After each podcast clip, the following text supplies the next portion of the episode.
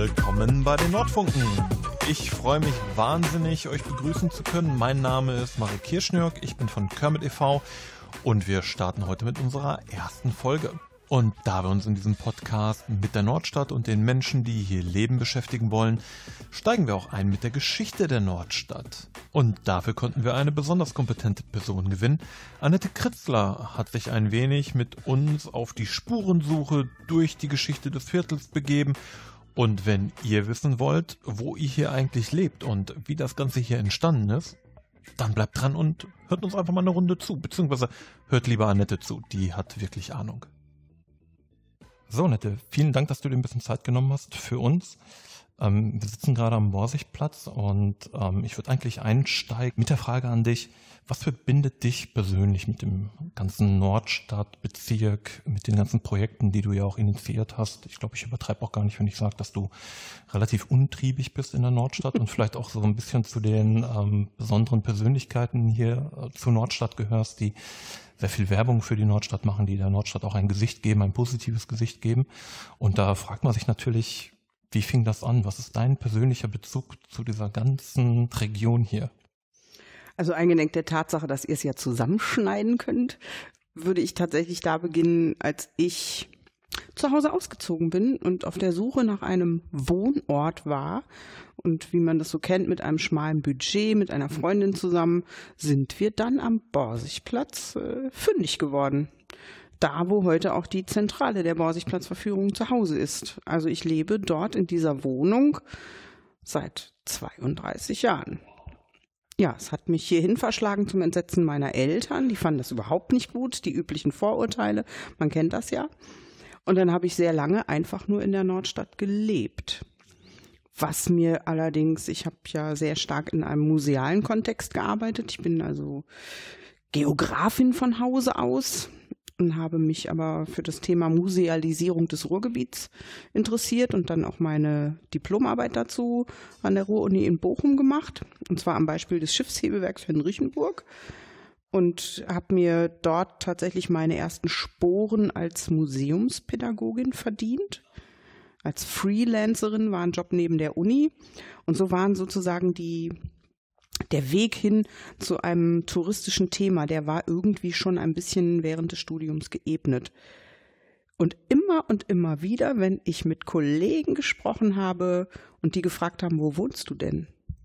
Und ich dann gesagt habe, am Borsigplatz in der Dortmunder Nordstadt kamen so merkwürdige Reaktionen.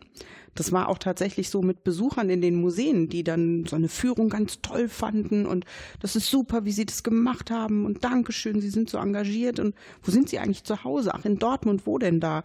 Aha, am Borsigplatz. Also es hatte gleich so ein, die Stimme ging so ein bisschen nach unten und ich hatte den Eindruck, ich stecke da in irgendeinem so Stigma, das ich selber gar nicht teile das ist tatsächlich sozusagen die Ausgangssituation gewesen, zu sagen, boah, ich bin das so leid. Ich bin es wirklich leid, darauf reduziert zu werden, in einem Stadtteil zu Hause zu sein, der offensichtlich ein Imageproblem hat.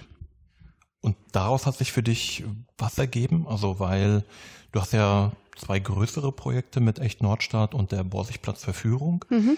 Ähm, fingen die dann auch schon relativ zeitnah an oder wie kannst du das auch so zeitlich ein bisschen in den Kontext setzen? Also tatsächlich äh, beginnt meine Auseinandersetzung, meine intensive Auseinandersetzung mit der Nordstadt etwa 2005. Das ist auf den Höschparkverein zurückzuführen und auf das Kennenlernen von Hubert Nagusch seinerzeit, also Chef der Wirtschaftsförderung hier in der Nordstadt. Oder der Büroleiter, muss man glaube ich sagen.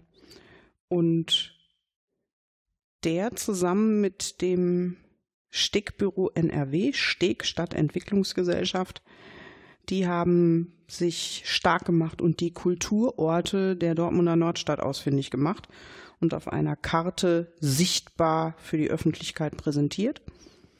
Und dabei fiel auf, dass es einen blinden Fleck am Borsigplatz gibt.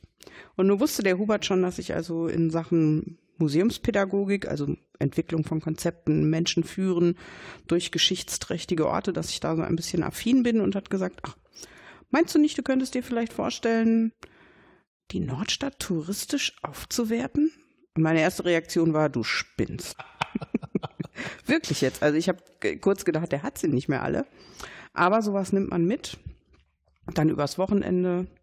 Man nimmt das mit ins Bett, man nimmt das mit unter die Dusche oder sonst wohin und es arbeitet in einem. Und dann war der nächste Schritt meine Kollegin, die bis heute also meine bessere Hälfte im Unternehmen ist, zu fragen, wie sie das denn so sieht. Also ist das so abwegig? Es gibt, ich hatte spontan dann über das Wochenende, in dem das in mir gearbeitet hat, drei Thementouren parat. Mhm. Das ist nämlich die Gründungsgeschichte von Borussia Dortmund. Die ist ja nun mal ganz stark am Borsigplatz verortet. Oh ja. Wo denn oh sonst? Ja.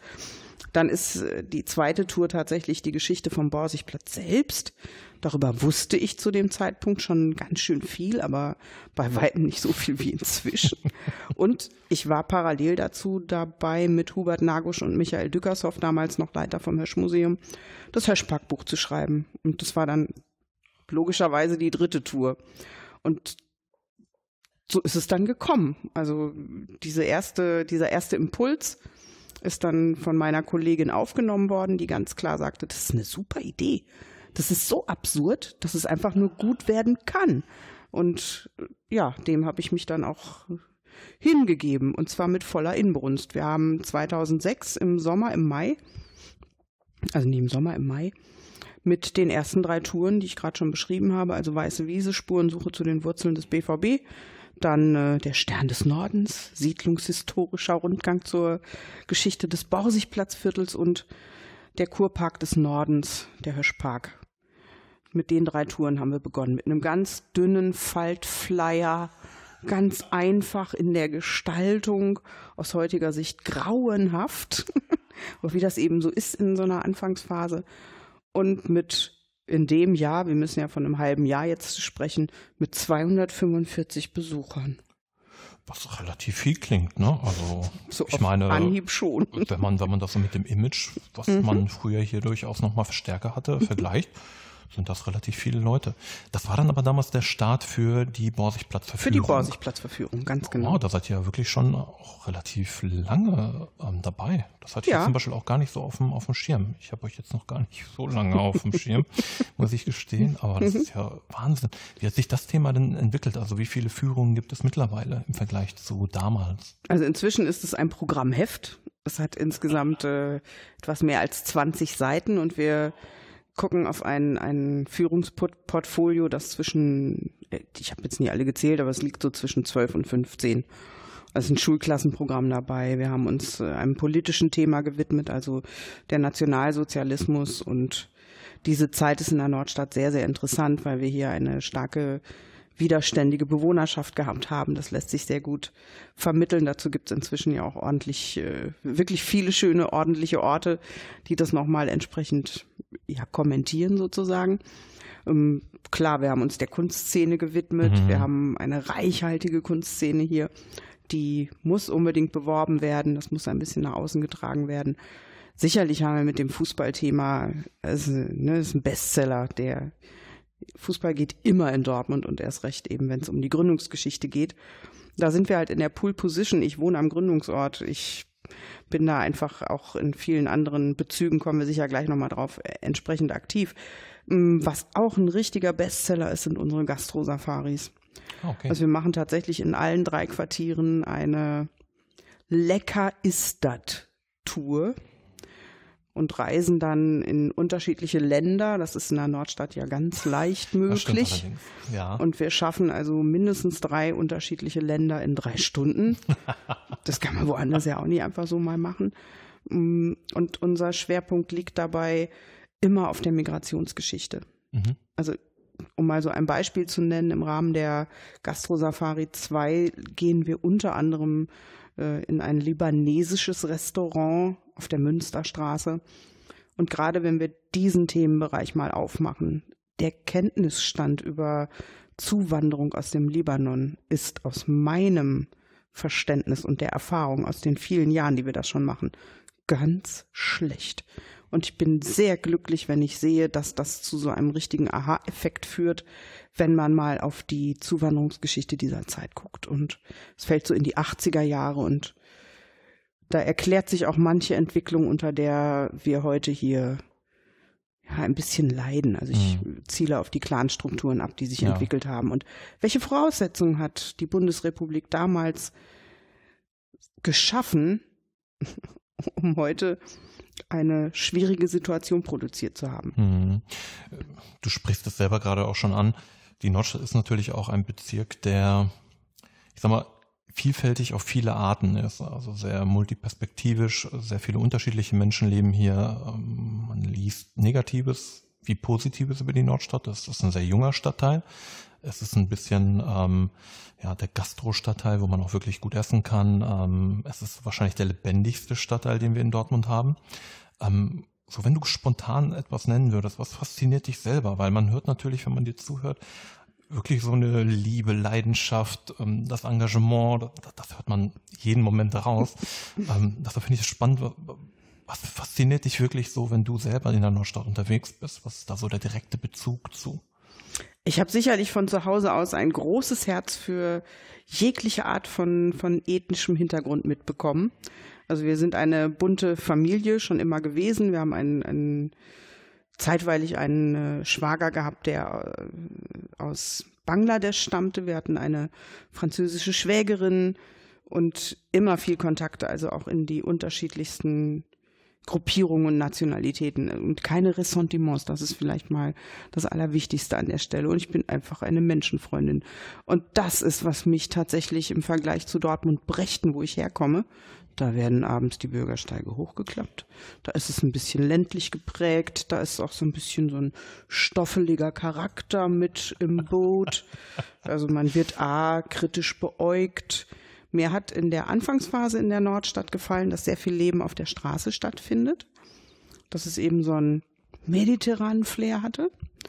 Und die Leute sind hier sehr zugänglich. Also die waren bei weitem nicht so verstockt wie die Menschen in, der Dort in, in Dortmund-Brechten.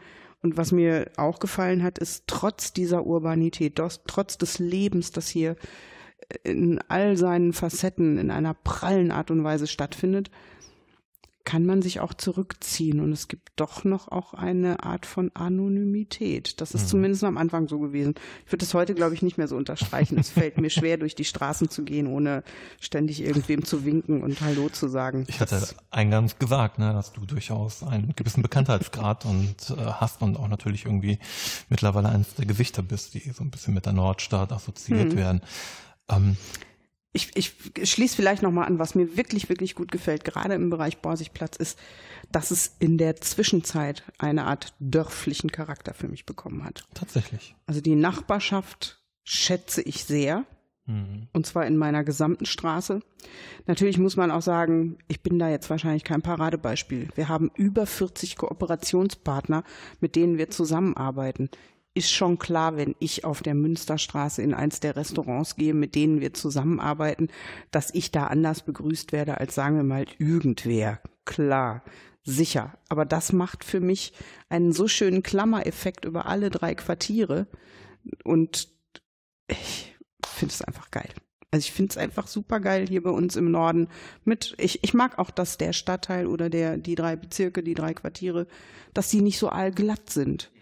Ich wünsche mir natürlich, dass Probleme sich vielleicht auch mal in Luft auflösen, aber das ist natürlich illusorisch. An vielen Stellen wird das gar nicht funktionieren. Aber wenn hier alles Taco wäre, dann wäre das nicht mein Stadtteil. Sehr schön gesagt.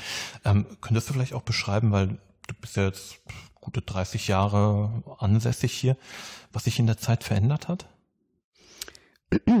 so ganz individuell deine persönliche Wahrnehmung. Hm also in erster Linie natürlich mein Verhältnis zu meinen Nordstädtern, ganz klar. Und das hat mit den vielen, vielen anderen Dingen, die ich dann ja auch mit angeschoben habe, also zum Beispiel den runden Tisch BVB und Borsigplatz. Das ist eine schwarz-gelbe Familie geworden, die zusammenarbeitet, die gemeinsam das Stillleben am Borsigplatz auf den Weg gebracht hat. Ein wirklich großartiges Format. Ähm, dann meine Kontakte in die türkische Community. Ich finde es super. Ich habe das total gerne und freue mich, dass wir so einen engen Draht auch zur, zur Moscheegemeinde geknüpft haben. Nur um mal ein Beispiel zu nennen, ich habe inzwischen den vierten Imam in der Moschee, mit der wir zusammenarbeiten. Der erste, Ali Yildirim, mit dem bin ich bis heute in Kontakt und ich bekomme jedes Jahr an Weihnachten einen Gruß aus der Türkei von ihm. Das, das sind einfach solche Kontakte, die ja, wie soll ich das beschreiben? Das fühlt sich für mich an wie, wie Heimat. Für mich ist die Nordstadt einfach Heimat. Und wenn wir jetzt nochmal auf die Veränderungen gucken, natürlich hat es in all der Zeit immer, ja, es äh, unterliegt solchen strukturellen Schwankungen, das muss man ganz klar sagen. Also in der, in der Anfangszeit von 2006 bis ungefähr 2012, 2013, da gab es diesen Aufwind, da haben wir also auch noch äh, mit ganz vielen anderen Akteuren sehr viel Gutes in der Nordstadt bewegt. 2008 ist die Kulturmeile gegründet worden als ein wichtiges Kulturnetzwerk 2013 gibt es dann nochmal so einen Einbruch. Wir haben die EU-Osterweiterung, wir haben eine starke Zuwanderung aus Bulgarien und Rumänien und damit verbunden eine, eine ethnische Gruppierung, deren Integration uns vor ganz große Herausforderungen mhm. stellt, bis heute. Und diese strukturellen Schwankungen sind, glaube ich, für viele Anwohner hier nicht einfach zu verpacken. Für mich als Geografin ist das aber, also für mich ist die Nordstadt ja auch eine Art großes Projektgebiet. Also insofern äh, gucke ich da auch mit Sozialstudie, äh, ja, mit, mit dem Auge der Sozialstudie sozusagen auf mhm. die, auf die Sache und finde das höchst spannend. Was hat sich darüber hinaus verändert? Hm über die verschiedenen Festivalformate, die inzwischen zu einer festen Tradition geworden sind. Stillleben, Hafenspaziergang, Musikkultur, Picknick, äh, diverse andere Stadtteilfeste.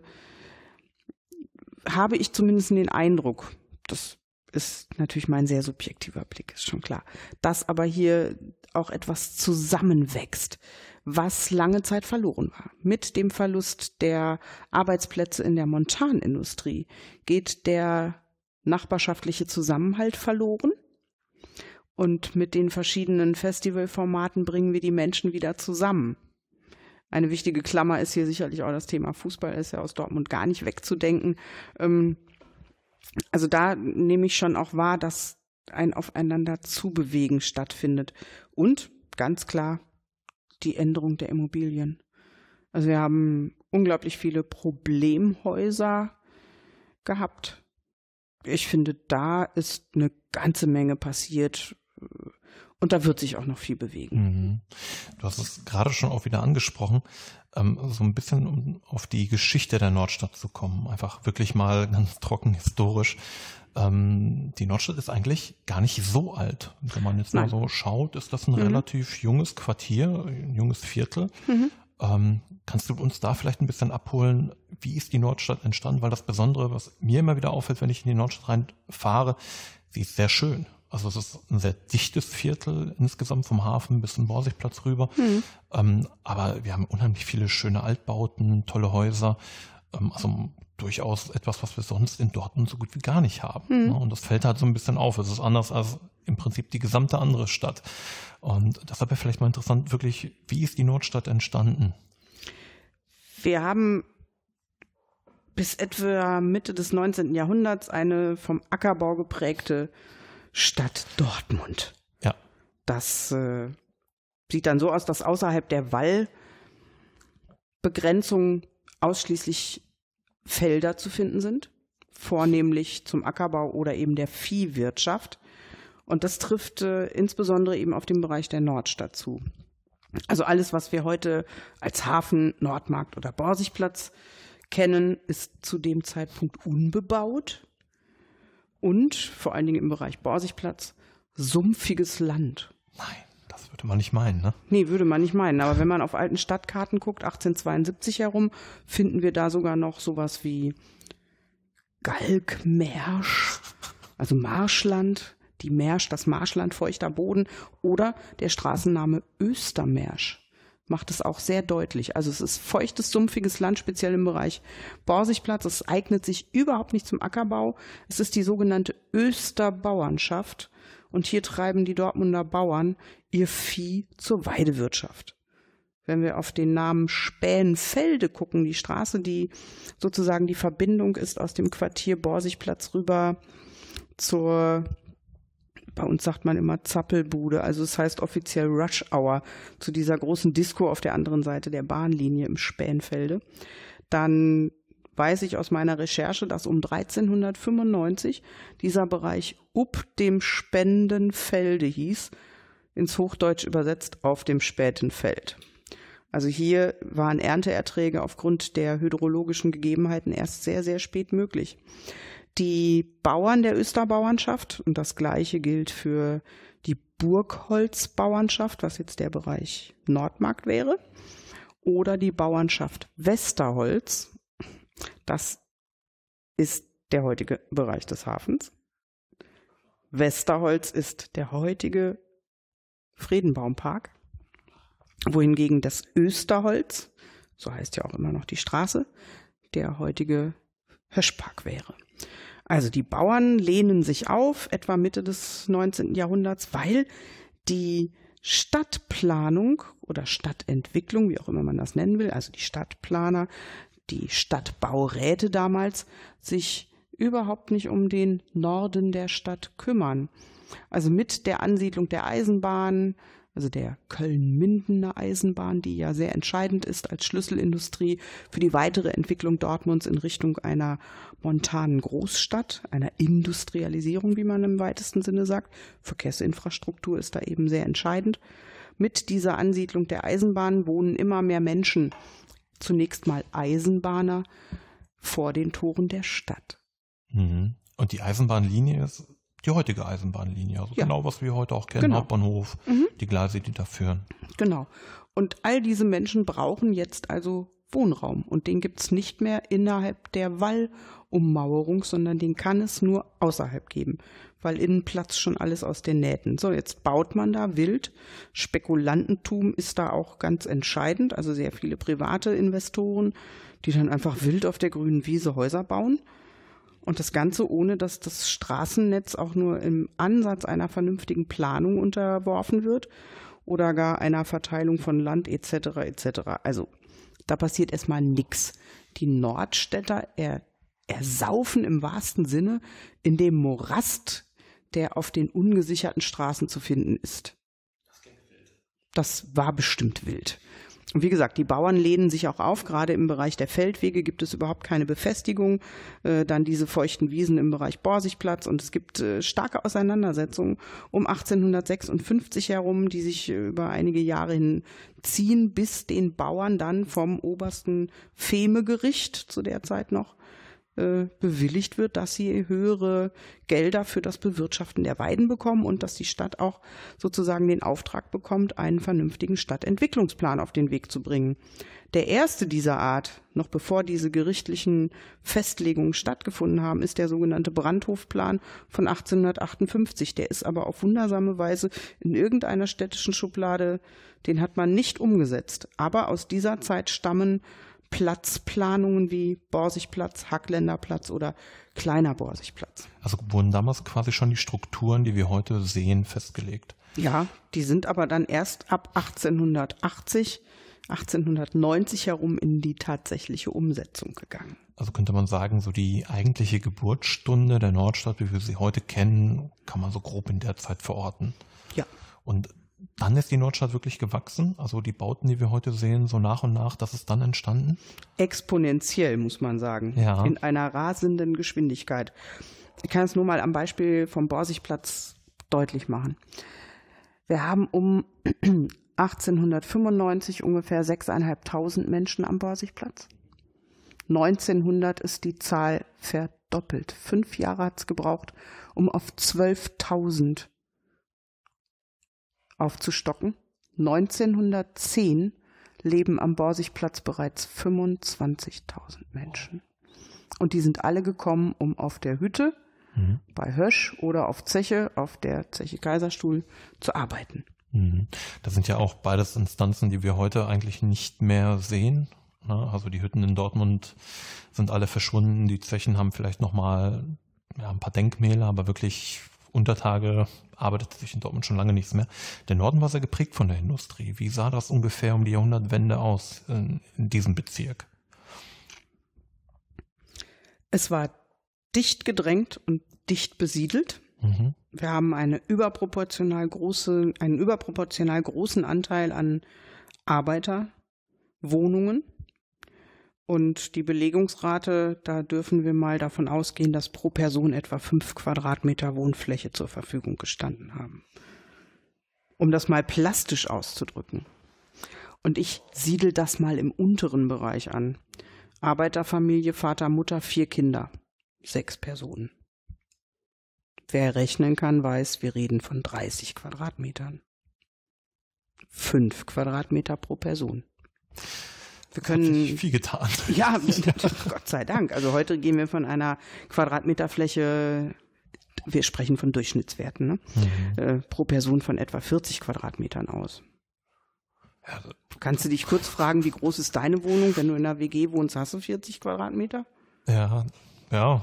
Also ich muss ganz ehrlich sagen, da, die Info haut mich jetzt wirklich ein bisschen um, weil also diese Vorstellung, ähm, man, man kennt ja manchmal so Bilder von früher, alles ist ein bisschen mhm. industrieller. Ich will nicht schmutziger sagen, das war einfach anders damals. Doch, Aber, du darfst auch schmutziger sagen, ja. weil es ist tatsächlich so. Es gibt eine, eine, Entschuldige, wenn ich, wenn ich da nee, jetzt nochmal so dazwischen grätsche. Es gibt aus der Sammlung Erich Grieser. Der ist am, am Nordmarkt aufgewachsen, mhm. Nordmarkt 22. Und der Nachlass von diesem autodidaktischen Fotografen ist vor ungefähr sechs Jahren, sechs, acht Jahren ans Stadtarchiv der Stadt Dortmund übergeben worden. Wir reden hier von 400, 4200 Glasnegativen in Holzkisten, die dann mühselig äh, digitalisiert werden mussten. Aber sein Spezialgebiet war die Fotografie im Arbeitermilieu. Und es gibt unendlich viele Fotos aus der Dortmunder Nordstadt. Sind die öffentlich irgendwo? Die zugänglich? sind zeitweilig auf der Zeche Zollverein in Essen gezeigt worden mhm. und vor einigen Jahren auch auf der Zeche Zollern 2.4 hier in Dortmund-Bövinghausen. Und ich als Museumspädagogin da noch aktiv hatte die Aufgabe mit Nordstadtschulen gemeinsam durch Griesers Brille die Nordstadt heute darzustellen, sozusagen als Gegenüberstellung zu seinen alten Fotos, die aus den 20er Jahren sind. Oh, wow. Das war ein ganz spannendes Projekt. Das hat super viel Spaß gemacht. Vor allen Dingen hat es die, die Nordstadt Kids, wenn ich das mal so sagen darf, auch so ein bisschen mit der eigenen Ortsgeschichte konfrontiert. Und es war überragend, was die daraus gemacht haben. Das war ganz, ganz toll. Aber ich komme so ein bisschen vom Thema ab. Diese Bilder machen sehr deutlich, dass das Leben hier echt dreckig war.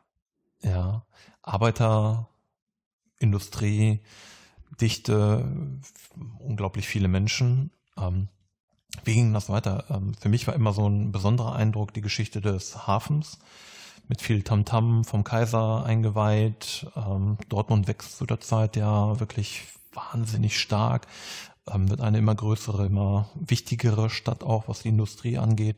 Ähm, was bedeutet das in der Zeit für die Nordstadt? Der Hafen ist das Tor zur Welt. Mhm. Das muss man ganz klar so sagen. Und äh, wir haben ja auch ähm, die Kollegin Isalo, die dort eine sehr schöne Geschichte erzählt, nämlich die Geschichte von Gino, Elsbeth und der versunkenen Gondel. Und das dockt so ein bisschen an dem Themenbereich an, dass über die, den Bau des Hafens und auch die Tätigkeit im Hafen selber auch ein, ein ganzer Teil Italiener zu uns gekommen ist. Die haben nämlich beim Bau des Dortmund-Ems-Kanals mitgeholfen. So finden zum ersten Mal Italiener Dortmunder Frauen attraktiv. Und es kommt da zu lustigen Verquickungen. Ähm, der Hafen ist das Tor zur Welt und er ist sicherlich ein ganz wichtiger Motor für die Gesamtstadt gewesen, aber nicht zuletzt natürlich auch für die Nordstadt. Wir haben hier im Bereich des Hafens zu der Zeit ab 1870 etwa schon angesiedelt eine, eine Eisenbahnersiedlung, die Union Vorstadt. Die lag da, wo heute der Containerterminal ist, genau neben dem Hafenamt und ungefähr 250 Anwohner in dieser Union Vorstadt. Mm. Und dann wächst der Hafen immer mehr. Und irgendwann ist diese Siedlung bis in die 60er Jahre hinein komplett von Hafengebäuden und Arbeitsplätzen, Anlegestellen umzingelt. Also vielleicht nochmal für die Hörer, es ist 1899, der 11. August, da wird der Dortmunder Hafen von Kaiser Wilhelm feierlich eingeweiht. Also in dieser Zeit zwischen 1870 über 1899 bis 1960 gibt es diese Arbeitersiedlung. Es gibt aber eine Familie dort, die diese Siedlung nicht verlassen will. Deswegen zieht sich der Abriss, um neue Flächen für den Dortmunder Hafen zu generieren, auch unglaublich in die Länge. Also erst in den 60er Jahren ist das dann möglich. Bis heute ist der Hafen ein ganz wichtiger, prosperierender Industriezweig unserer Stadt und macht Dortmund zu etwas ganz Besonderem. Und entwickelt sich jetzt auch wieder weiter. Ne? Es wird wieder neu gebaut. Genau. man hat eine komplett neue Vision für die mhm. alten Industriehallen, für die alten mhm. Umschlagwerke, all das, ähm, was auch wieder sehr spannend ist und auch mhm. vielleicht ein bisschen diese ja, bewegte Dynamik und bewegte Geschichte der Nordstadt so ein bisschen auf den Punkt bringt. Ne? Ja. Ähm, trotzdem, um einfach noch mal ein bisschen an der Geschichte zu bleiben, das finde ich persönlich einfach mega spannend. Deshalb ähm, beharre ich da noch ein bisschen drauf. Ähm, wir bewegen uns so historisch ein bisschen auf den Ersten Weltkrieg zu. Mhm. Ähm, was bedeutete diese Zeit für ähm, die Nordstadt, für die Menschen, die hier lebten? Ähm, ich weiß jetzt nicht, wie viele Menschen davon damals, vor allem Männer, in den Krieg gezogen sind. Äh, änderte sich in der Phase in der Nordstadt etwas? Soweit ich auf meine Recherchen zurückblicke, ganz sicher. Also es sind ja nahezu alle jungen Männer, die in den Krieg ziehen müssen. Und sie tun das fröhlich. Also sie haben ja überhaupt keinerlei Erfahrung. Die, die letzte Kriegserfahrung sind die 1870er Jahre, die Reichseinigungskriege. Die sind auf einem komplett anderen Level abgelaufen, als das dann im Ersten Weltkrieg stattfindet. Das ist ein erster technisierter Krieg. Es gibt zum ersten Mal Fliegerangriffe auf Dortmund in verhältnismäßig zurückhaltender Form. Also wir haben hier eine Beschädigung im Bereich der Rheinischen Straße über einen Fliegerangriff. Aber es gibt große Not. Hm. Die Versorgungssituation bricht komplett zusammen. Die Männer sind nicht da. Und ein Großteil bleibt im Schützengraben.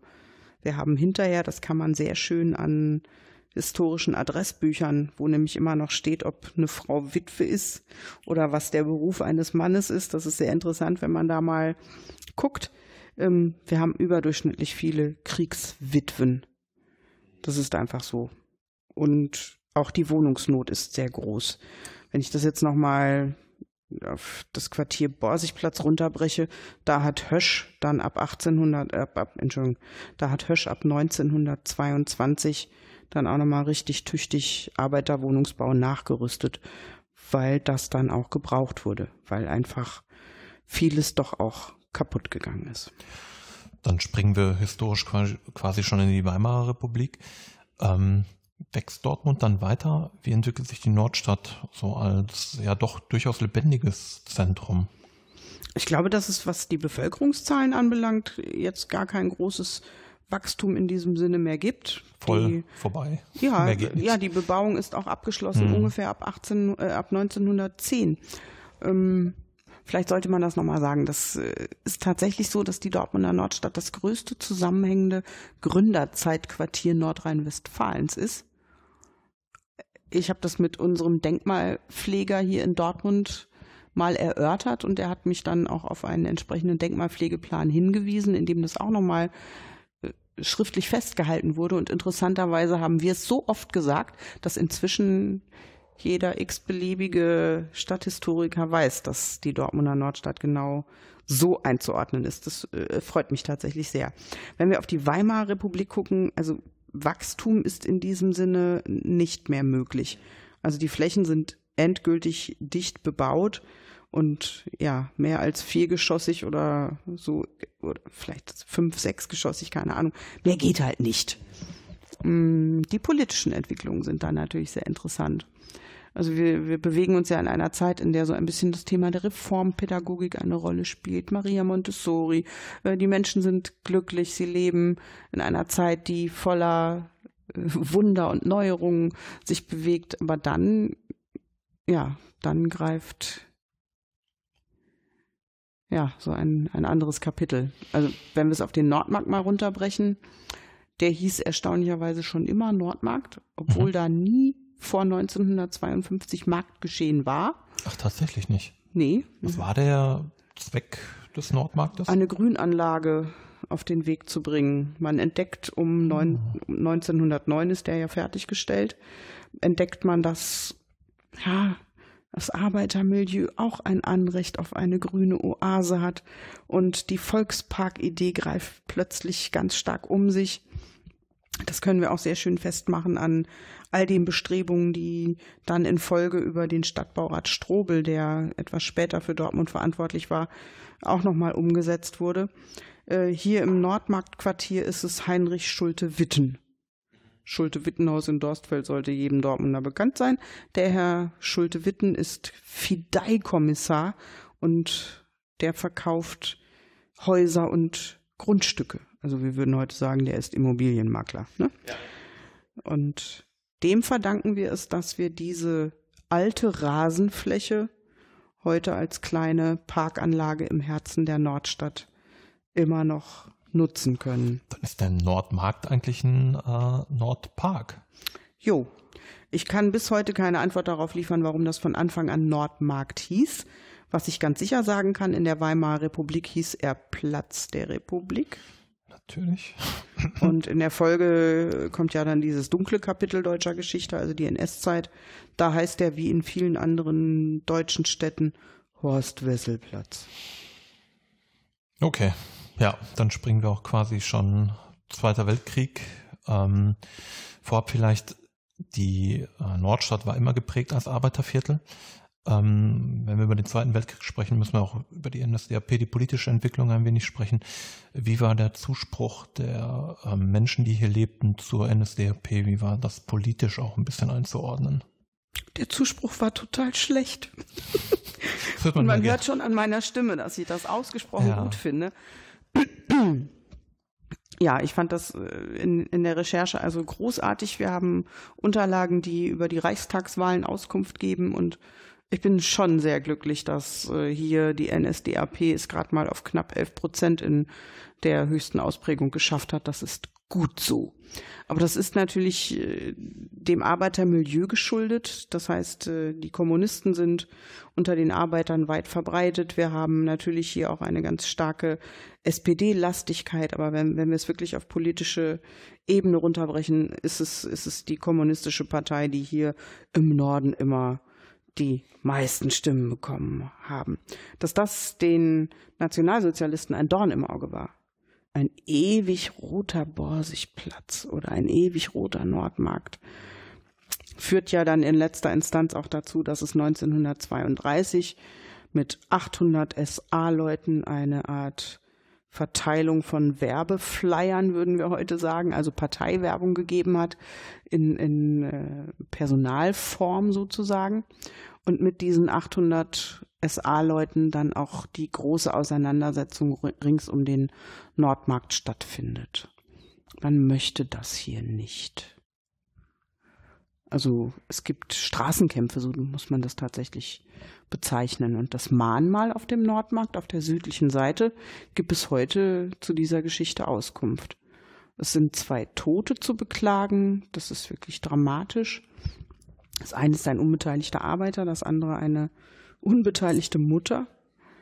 Mutter von zwei Kindern, wenn ich das jetzt richtig erinnere. Und es ist den Nationalsozialisten nie gelungen, den Norden komplett für sich einzunehmen trotz der Menschen, die sich ja wirklich gewehrt haben in der Nordstadt und die überhaupt vielleicht, wenn man das auf Gesamtdeutschland übertragen würde, ähm, ein NS-Regime verhindert hätten, ähm, gab es den Zweiten Weltkrieg und Dortmund war tatsächlich auch sehr schwer getroffen vom Zweiten Weltkrieg, von Bombenangriffen. Ähm, in der Nordstadt gab es viel Industrie wie sah es hier quasi nach Ende des Zweiten Weltkriegs aus? Also man kennt ja so ein bisschen die Bilder aus Dortmund, da war nicht wirklich viel über. Hm. Ich mache trotzdem noch einen Schwenk zurück, Klar, weil mir zum Thema Widerstand noch etwas sehr besonders am Herzen liegt und das sind die Edelweißpiraten. Ah ja, okay. Die Edelweißpiraten als widerständige Gruppe, zunächst als Jugendgruppe entstanden, dann aber geächtet und durch die HJ-Jungs auch immer wieder drangsaliert haben sich tatsächlich hier im Norden sehr aktiv dann als widerständige Gruppe zusammengetan. Und der bekannteste Name aus diesem Kontext ist Kurt Piel. Mhm. Und für alle, die sich also für dieses Thema interessieren, der hat diverse Bücher verfasst.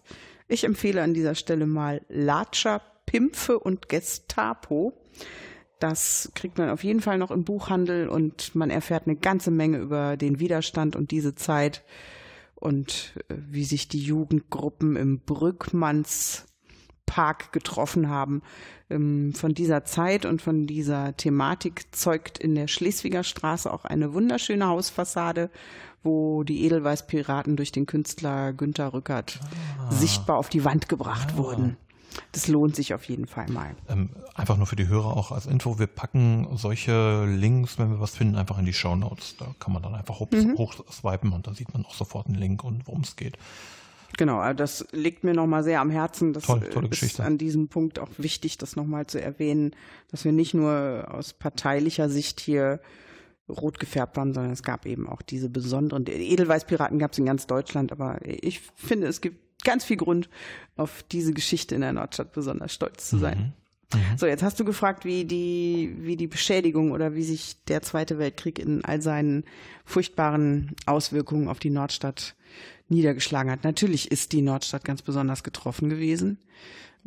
Alleine die Ansiedlung von Hösch, Rüstungsbetrieb in dieser Zeit.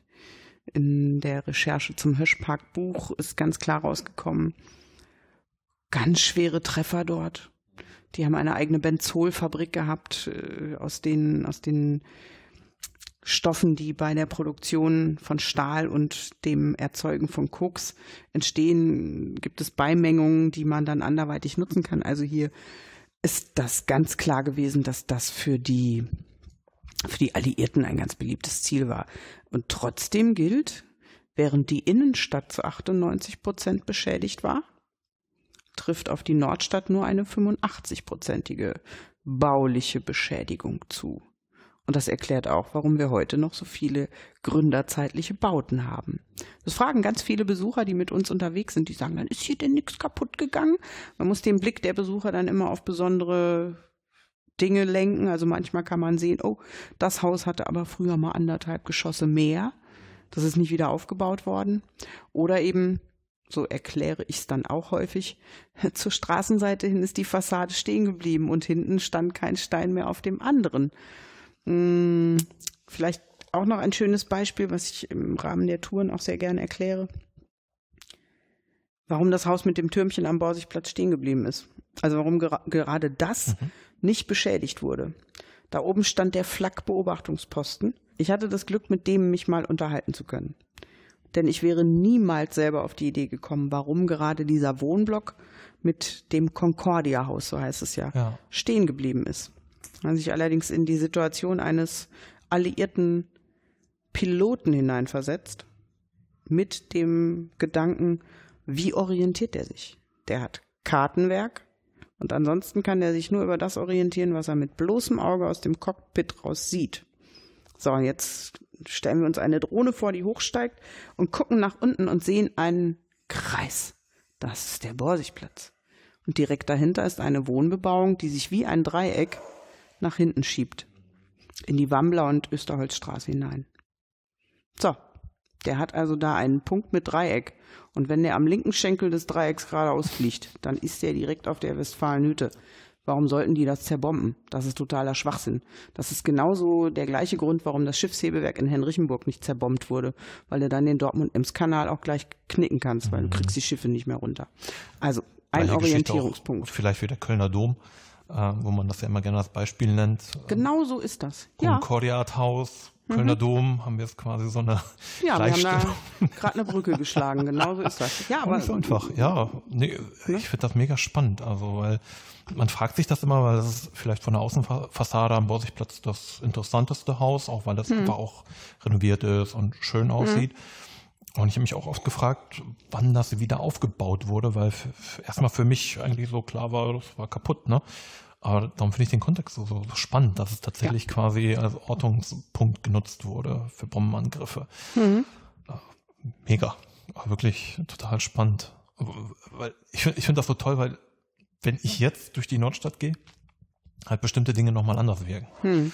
Ähm, darum kann ich jetzt schon sagen, ich kann wahrscheinlich deine Führung sehr, sehr empfehlen, weil das einfach äh, tatsächlich für diesen Lebensraum einen totalen Perspektivwechsel mit sich hm. bringt, wenn man so ein bisschen die Geschichte hinter all den Gebäuden und der Dichte und auch dann automatisch den Menschen, vielleicht auch ein hm. bisschen der Mentalität, ähm, alles so zusammennimmt und ähm, dann auch versteht, wieso vieles so ist, wie es ist. Ne, einfach nicht nur so blind durch die Nordstadt, sondern halt auch wirklich mit einem, mit einem Auge. Ähm, wir machen jetzt einfach in der Geschichte nochmal so diese schnellen Sprünge vorwärts. Ähm, nach dem Zweiten Weltkrieg wurde aufgebaut. Na, Deutschland fing dann auch wieder irgendwann an zu pulsieren, zu leben. Ähm, in der Nordstadt ähm, historisch hat sich dann aber auch viel getan, weil durch die Zuwanderung, die irgendwo in den 60er Jahren einsetzte, die Nordstadt auch ihr Gesicht ein bisschen geändert hat. Ne? Also die Nordstadt war zumindest soweit ich weiß, so der erste Anlaufpunkt tatsächlich für viele Menschen, die nach Dortmund kamen damals. Die Geschichte geht aber weit zurück bis in die 1890er Jahre, weil da kommen ja. nämlich die Menschen aus dem heutigen Polen. Also damals Westpreußen, Ostpreußen. Stimmt. Völlig, hm. völlig unterschlagen. Ja, ja, also wir sind schon immer Zuwanderungsquartier oder Auffangquartier oder wie auch immer man das nennen will. Ähm, in dieser Zeit, in der alten Zeit, so nenne ich es mal, mhm. Da hat beispielsweise der Borsigplatz den Beinamen Polackendrehscheibe. Mhm. Also Stigmatisierung ist etwas, was Menschen immer tun. Mhm. Und tatsächlich, da denke ich immer gerne an den Vortrag von Bastian Pütter vom Bodo. Der hat nämlich mal das Thema Stigmatisierung und wie es äh, sich über viele Jahrzehnte auf andere Gruppen projiziert, sehr schön aufgearbeitet. Also damals sind es eben die Polen, die saufen und sich nicht benehmen können und die klauen und ne, mhm. die in viel zu kleinen Wohnungen mit viel zu vielen Menschen wohnen. Das übertragen wir schlicht und ergreifend heute auf die Menschen aus Bulgarien und Rumänien. Mhm. Und am Stigmata hat sich nichts geändert, ne? Finde ich echt wirklich bedenkenswert und sehr problematisch. Also Zuwanderung ist ein Thema, das die Nordstadt von Anfang an begleitet. Mhm. Schon immer. Und wir sind der Integrationsmotor unserer Stadt. Und ich würde mir schlicht und ergreifend wünschen, dass wir alle dafür deutlich mehr Wertschätzung erfahren. Im Übrigen eine Botschaft aus meinen Führungen gebe ich all meinen Teilnehmern mit. Seien Sie mal dankbar für das, was wir hier alle jeden Tag ehrenamtlich leisten an Integrationsarbeit. Und ich tue das verdammt gerne. Also ich leiste diese Arbeit gerne. Ich helfe den Menschen auf der Straße, die meine Sprache nicht sprechen, ausgesprochen gerne ähm, ich hatte so einen Vortrag letztens, da hat dann auch jemand so ganz blöd gefragt, wie verständigen Sie sich eigentlich, wenn Sie auf die Straße gehen? Ich habe gefragt, hä? Wie meinen Sie das jetzt? Also, ich spreche Deutsch. Ich weiß nicht, wie Sie sich draußen auf der Straße verständigen. Ja, aber die vielen, vielen Menschen, die gar nicht ihre Sprache sprechen. Habe ich gesagt, wenn man sich mit Sprache nicht verständigen kann, dann scheint mir das kein Problem der Kommunikation zu sein, sondern eher eins der menschlichen Psyche. Ich habe auf der gegenüberliegenden Seite, also Fragen wurden keine mehr gestellt, weil ich finde das tatsächlich so. Es ist äh, Kommunikation, Verständigung ist keine, keine Frage von Sprache, sondern von Wollen. So, ich habe ein bisschen den Faden verloren. Was war deine Frage? Überhaupt nicht, weil das ein sehr schöner Ausflug war. es war fast schon vielleicht das perfekte Schlusswort, aber wir machen noch nicht Schluss. Verdammt, ich hätte dir sagen sollen, dass wenn du mit mir anfängst zu schwatzen, ne, kommen wir von Höchstchen auf Stöckchen. Also die, die vielen, vielen Menschen, die dann kommen in der, in der Nachkriegszeit. Also das, das entscheidende Datum ist 1955. Das ist das erste Anwerbeabkommen mit Italien das Deutschland abschließt. Und genau in dieser Reihenfolge kommen die auch. Die Italiener, die Griechen und die Türken, äh, die Menschen dann nochmal aus Polen, dann kommen die Jugoslawen und sogar aus Korea. Krankenschwestern in dieser Zeit. Wir haben große Not. Wir holen koreanische Krankenschwestern. Und bis äh, in die heutige Zeit kommen dann eben dazu das Thema des Libanons, äh, der ganze nordafrikanische Bereich. Wir dürfen nicht vergessen die, die Zuwanderung aus Russland, also aus Weißrussland vornehmlich. Wir haben eine russisch-orthodoxe Gemeinde am Borsigplatz, die also lange Zeit auch nach einem eigenen Gotteshaus äh, gesucht hat und es dann endlich im Gemeindehaus der evangelischen Lutherkirche gefunden hat. Eine sehr aktive Gemeinde bis hin zu jetzt zuletzt eben der Zuwanderung aus Osteuropa. Also wirklich eine Geschichte, die man heute auf der Straße auch wirklich spürt, wenn man durch die Nordstadt läuft, ja. dann ist das echt tatsächlich ein tolles Abbild. Nicht nur kulinarisch, auch was man tatsächlich hm. an den Menschen äh, sieht und was man auch spürt, was ja auch wahrscheinlich den wirklich den Charme ausmacht, wenn man hier unterwegs ist. Ne? Unbedingt. Wer unsere Stadtteilfeste mit den verschiedenen Folkloregruppen noch nicht erlebt hat, muss auf jeden Fall mal kommen. Das ist sehenswert. Also ob das jetzt Südamerikaner sind oder Portugiesen oder äh, türkische Folklore, das ist einfach sehenswert. Das muss man mal mitgemacht haben. Die Dortmunder Nordstadt fasst zusammen 152 Nationalitäten. Dortmundweit gibt es über 180, weltweit knapp 209. Da sind wir nah dran, ne? Faszinierend. Die Welt quasi oder ein großer Ausschnitt der Welt an einem Ort. Mhm. Ähm, da würde, würde ich jetzt einfach mal anschließen die Frage, ähm, wenn wir so ein bisschen in die Zukunft gucken, was denkst du, wie wird sich die Nordstadt weiterentwickeln? Das ist eine häufig gestellte Frage in meinen Führungen ich, und es ist äh, durchaus auch in dem Kontext, den ich vorhin gesagt habe, als ich diesen Vortrag gehalten habe, bin ich das auch gefragt worden. Also sagen Sie doch mal, wo ist denn aus Ihrer Sicht die Nordstadt in zehn Jahren? Was die Wohnbebauung anbelangt, bin ich ganz sicher, dass wir, dass wir nahezu keine Problemimmobilie mehr haben. Also wenn wird das mengenmäßig etwas sein, was man an zwei Händen abzählen kann, was ich gut finden würde. Wir haben bestimmt ein prosperierendes Hafenquartier und ähnlich wird es auch am Borsigplatz sein, denn dort wird ja der gesamte Bereich parallel zur Stahlwerkstraße jetzt mit 800 Wohnungen auch nochmal aufgewertet. Ich glaube, dass wir eine gesunde Durchmischung bekommen werden die Frage, die meine Besucher stellen, vielleicht auch du, weiß ich nicht, zielt ja immer so ein bisschen auf das böse Wort der Gentrifizierung ab. Darauf wollte ich Und hinaus. Das kann ich aber als Geografin aktuell hier nicht erkennen. Ich will das natürlich nicht ausschließen, dass das in den nächsten, sagen wir mal, 30 Jahren sich nochmal deutlich verändern wird. Ich sehe das aber aktuell nicht. Wir haben eine viel zu große Menge an Wohnungen mit Mietbindung.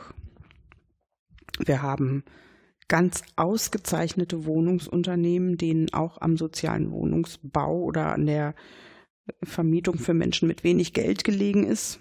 Gibt es ein ganz klassisches Beispiel jetzt am Borsigplatz mit der Viva West, die in ihren Bestand dort wirklich stark investiert hat und das aber mit einem sehr sozial verträglichen Ansatz. Das ist mir sogar auf Nachfrage durch den äh, Dortmunder Mieterverein bestätigt worden. Denn ich hole mir meine Informationen ja auch möglichst aus äh, sicherer Quelle. Dann gibt es ja viele Bedenken jetzt aktuell, was die Entwicklung im Hafen anbelangt. Ich antworte ganz häufig mit der Gegenfrage, was ist, wenn wir nichts machen? Bleibt dann alles so, wie es ist? Also ich finde, Stadtentwicklung ist immer etwas Dynamisches. Und ja, ich finde es gut, wenn jeder ein bisschen ein Auge darauf hält, auch von Seiten der Stadtverwaltung, dass hier kein zweites Kreuzberg entsteht. Das wäre nicht mein Wunsch. Aber es ist genauso wenig mein Wunsch, dass wir Problemimmobilien behalten und in der überregionalen Presse und den Medien immer wieder als das Schmuddelkind der deutschen Nation dastehen. Die Dortmunder Nordstadt hat da eine ganz, ganz schwierigen Stand. Das, äh, das teile ich halt überhaupt gar nicht. Ich wünsche mir eine gesunde Mischung. Ob mein Wunsch allerdings dann auch äh, tatsächlich in die Tat umgesetzt wird, das weiß ich nicht. Es fällt mir ganz, ganz schwer. Aber ich kann aktuell nicht sagen, dass ich als Geografin das Gefühl habe, hier wird Standepedes und auf Däubel komm raus gentrifiziert. Das fühlt sich nicht so an. Hm. Am Image arbeiten wir ein bisschen einfach, ne, indem man über diese Dinge redet, Informationen einholt, auch mal ein bisschen über die Geschichte redet. Mhm.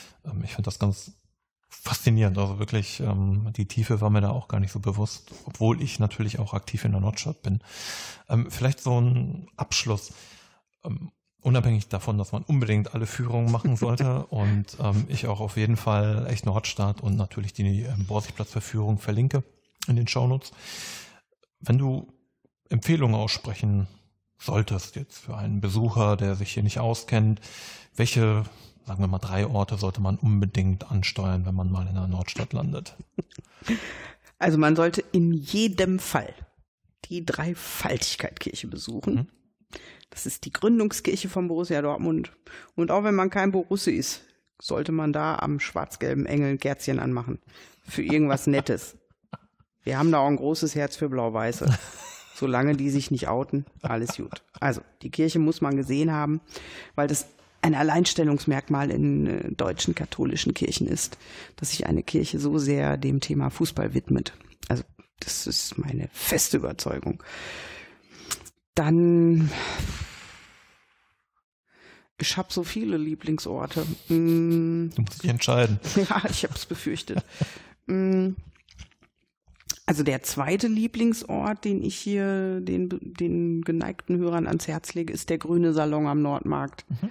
Also der Charme, den der Ort versprüht, seit die beiden Redmann-Schwestern, also Melina und Jasna, das machen, der ist bei all meinen Besuchern, ich äh, lande also immer mal wieder auch mit Gruppen dort, die sind fasziniert und das zu Recht. Also wer noch nicht im grünen Salon zum Mittag gegessen hat oder eine der köstlichen Torten da probiert hat, äh, plus den Charme, den der Ort versprüht, auch mit allem drumherum, das sollte man unbedingt mal erlebt haben. Ganz wichtig. Man kann übrigens auch super draußen sitzen. Also genau, ja. Das äh, schätze mhm. ich zum Beispiel auch, dass man wirklich mhm. sich raussetzen kann und da erlebt man wirklich die Nordstadt auch mal. Absolut. So, jetzt müssen wir natürlich noch einen raushauen aus dem Hafen. Mhm. Auch da gibt es jetzt wieder echt total viele Orte. Ich Finde natürlich Sub Rosa total geil. Es ist die Hafenschenke. Also wenn man mal so richtig Pauli, St. Pauli-Flair haben möchte, dann geht man da hin. Ähm, ich persönlich finde auch einen Einkaufsbummel über die Münsterstraße super. Das muss man aber mögen. Das ist schon sehr speziell. Es ist das bunteste Pflaster unserer Stadt. Ich mag das. Mm, und wenn wir jetzt nochmal auf Kulturorte vielleicht gucken, also so eine Mischung aus dem Kulturbetrieb und dem Roto-Theater, die sind auch direkt beide nebeneinander das finde ich auf jeden Fall auch immer einen Besuch wert. Das Roto-Theater ist so ein Hinterhoftheater. Das ist in der ehemaligen Näherei Rieburg. Und äh, die beiden Mädels, die das Atelier betreiben, also die Galerie, muss man sagen, Kunstbetrieb, das sind Sabine Spiekermann und Anke Droste, die wohnen über dem Roto-Theater in einer total abgefahrenen, geilen Wohnung. Die kriegt man manchmal bei den offenen Nordstadt-Ateliers zu sehen. Das lohnt sich auch. Da ist das Atelier von Anke auch. Ja, und das Roto-Theater mit äh, Rüdiger Trappmann und Barbara Kleibold, das, das ist schon eine coole Nummer.